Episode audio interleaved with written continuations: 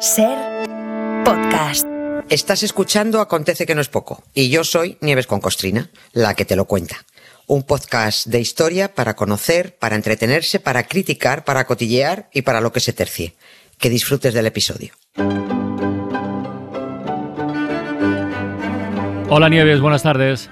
Hola Carla, ¿cómo estás? Buenas tardes. Es verdad que cada año cuando llega el 11 de septiembre nos asaltan dudas, ¿verdad? Porque es una fecha histórica por varios motivos, pero desde luego hay uno importantísimo, ya lo hemos comentado, y este año más, porque se cumple medio siglo del golpe de. Estado de, Así es. de Pinochet en Chile. El país está, el país está dividido, ¿eh? ya lo hemos comentado esta tarde, porque los defensores de esa dictadura, que los hay, se han venido arriba hace tiempo y hay, y hay bastante Sí. ruido. Además, seguro que algo de eso nos suena. Eh, Ujú. Esta tarde de esto Así hemos hablado, hemos conocido la historia de un, joder, un superviviente de la caravana de la muerte que nos ha puesto los pelos de punta. Sí, lo he escuchado. lo he Hoy es día para recordar eh, lo que ocurrió, lo que ha ocurrido después y que cada uno saque sus propias conclusiones, como siempre. Hmm. Venga. Sí, y además, es que, mm, bueno, una cosa es que tengas una ideología de ultraderecha, pero apoyar aquel golpe de Estado significa apoyar 3.000 asesinatos. Que es que eso es Sí, al- sí. algo absolutamente incomprensible. No sé qué tienen eh, en el alma esta, esta gentuza, ¿no? Eh, no nos vamos a repetir, porque hace dos años que ya dedicamos dos programas seguidos a recordar el derribo de la democracia en Chile por parte de la ultraderecha y con el asesino Augusto Pinochet al mando de los militares. También hablamos del suicidio del presidente del gobierno, elegido en las urnas, presidente Salvador Allende, el mismo día del golpe, el 11 de septiembre de 1973, y hablamos de su cómo se ocultó el cuerpo, es la exhumación, en fin.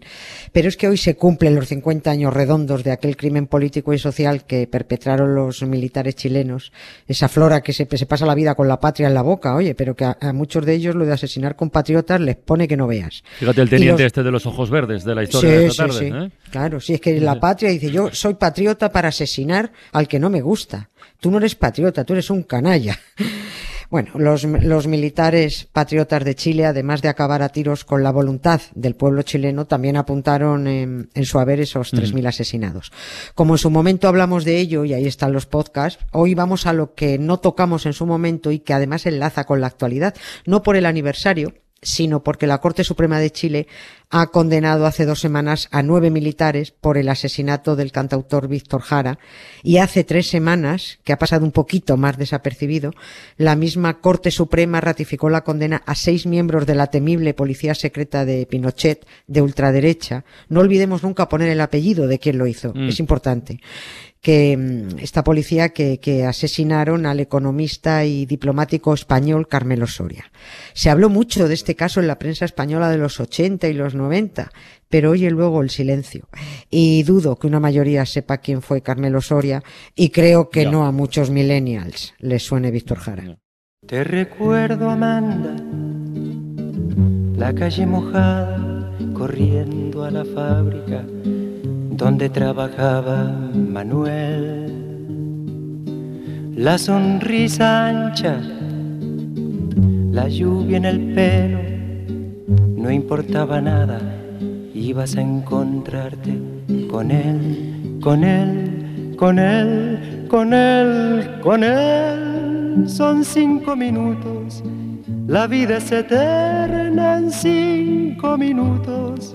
Suena la sirena, de vuelta al trabajo, y tú caminando, lo iluminas todo, los cinco minutos te hacen florecer.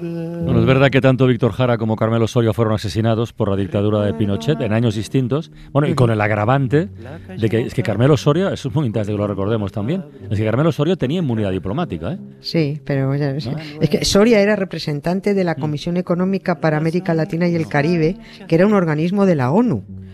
Es que es alucinante. Pero bueno, la policía y los militares de Pinochet, insisto, los de la patria, el honor y la bandera, se pasan por la entrepierna inmunidades, derechos humanos, justicia, todo.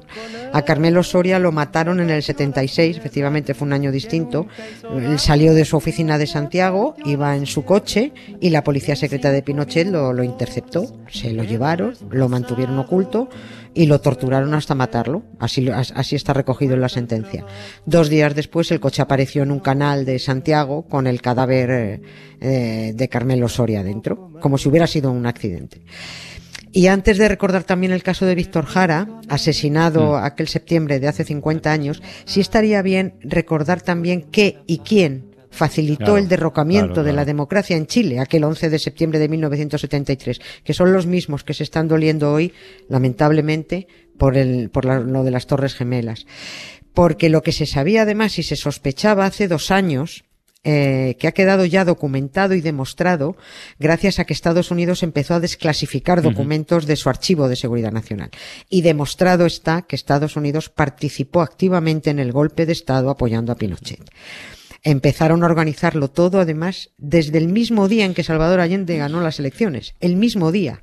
Tres años estuvieron planeando el derrocamiento del presidente legítimo. O sea, los reyes de la democracia estuvieron tres años organizando cómo derribar un sistema democrático porque eh, el que había ganado las elecciones era de izquierdas. Si hubiera sido otro, sí, pero eh, esa democracia sí nos gusta, la otra no. En uno de los documentos se recoge lo que le dijo Richard Nixon a su secretario de Estado, a Henry Kissinger, para arrancar la maquinaria del golpe. Le dijo, si hay una forma de desbancar a Allende, hazlo. Y la táctica estuvo muy clara, ¿eh? ahora con el tiempo además se ve con mucha más claridad. Fue ahogar a Chile, ahogarle económicamente, sobre todo, Sí. para que luego apareciera el que se supone iba a rescatar al país del desastre. Claro, es que eso, eso Claro. es lo que hacen. Si es que eh, las maniobras son idénticas en todas partes. En, en ese paquete además iba el asesinato de 3.000 chilenos. Lo que no quería Estados Unidos era correr el riesgo de que el presidente Allende lo hiciera bien. Mira que como este lo haga bien, mira que como le vaya bien al país, y como lo mismo ese presidente salido de las urnas no llevaba a Chile a la ruina, había que provocar esa ruina. Así que se bloquearon los préstamos de los bancos, se cancelaron los créditos y los préstamos a la exportación que de Estados Unidos, se les pidió a empresas estadounidenses que abandonaran Chile, imagínate el paro que trajo eso, se manipuló el valor del, eh, del mercado internacional de la principal exportación de Chile, que era el cobre. La economía chilena, claro, quedó arruinada, pero era una ruina diseñada y provocada. Repito que esto procede de la desclasificación de documentos de hace dos años, no son fantasías de No, nadie, no. Para ni de nadie, ¿no?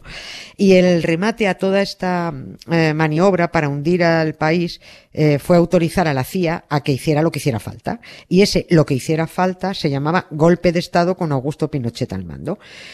Que los Estados Unidos, ya ves, hayan tenido a presidentes como Donald Trump o que nos ofrezcan espectáculos como los del Tea Party y el asalto al Capitolio, pues yo creo que quizás no resultan ya tan extraordinarios cuando descubres lo que son y lo que guardan debajo de la alfombra. Murió sin saber por qué, le acribillaban el pecho, luchando por el derecho de un suelo para vivir. Hay que ser más infeliz, el que mando disparar, sabiendo cómo evitar matanza tan. Puerto Mono, Puerto Montt, Puerto Mono, Puerto Montt, Puerto Mono, Puerto Montt, Puerto Mono, Puerto Montt.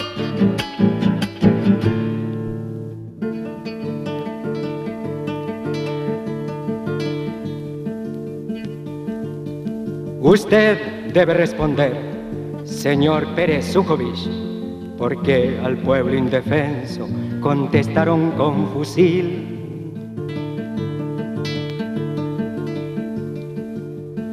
Señor Pérez, su conciencia la enterró en un ataúd y no limpiarán sus manos toda la lluvia del sur. Toda Oye, Nieves, que has hablado ya de lo de Carmelo Soria, pero recordemos cómo fue la detención y el asesinato de Víctor Jara. Tengo los pelos de punta Ya, escuchando sí, sí. Puerto Montt, sí. Bueno, a, a Víctor Jara eh, le pilla aquel 11 de septiembre de 1973 en la Universidad Técnica de Santiago, que es donde él trabajaba. Ya no pudo regresar a casa porque eh, lo siguiente, 24 horas después, ya con la Casa de la Moneda, que era la sede de la presidencia, ya bombardeada, ardiendo, con el presidente muerto, con las calles tomadas, pues lo siguiente, digo, fue el asalto de los militares a la universidad.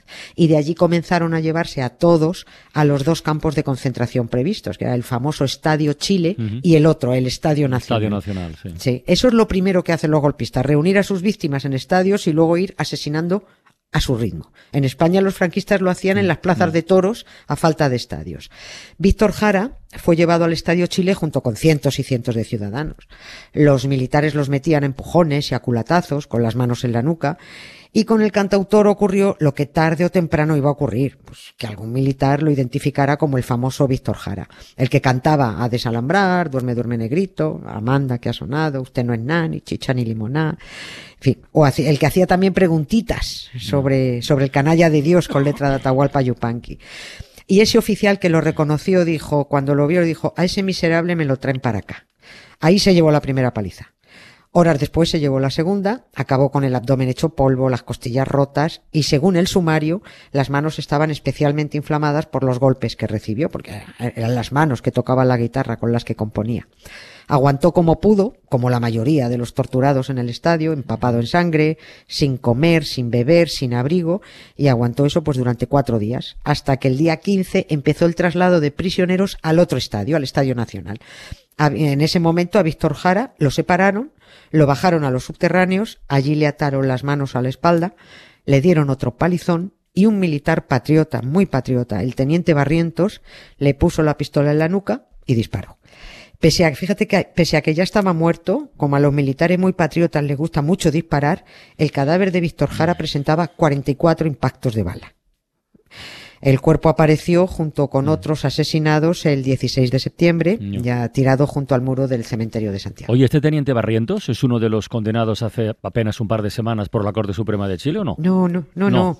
no. Pedro Pablo Barrientos, este, el teniente patriota, salió huyendo a Estados Unidos ah. cuando empezaron los procesos y allí consiguió la nacionalidad estadounidense. Por eso no lo han podido condenar. Pero el, este hombre está acojonadito porque está pendiente de extradición y el Estado de Florida le ha revocado la nacionalidad estadounidense hace dos meses y ya puede ser extraditado.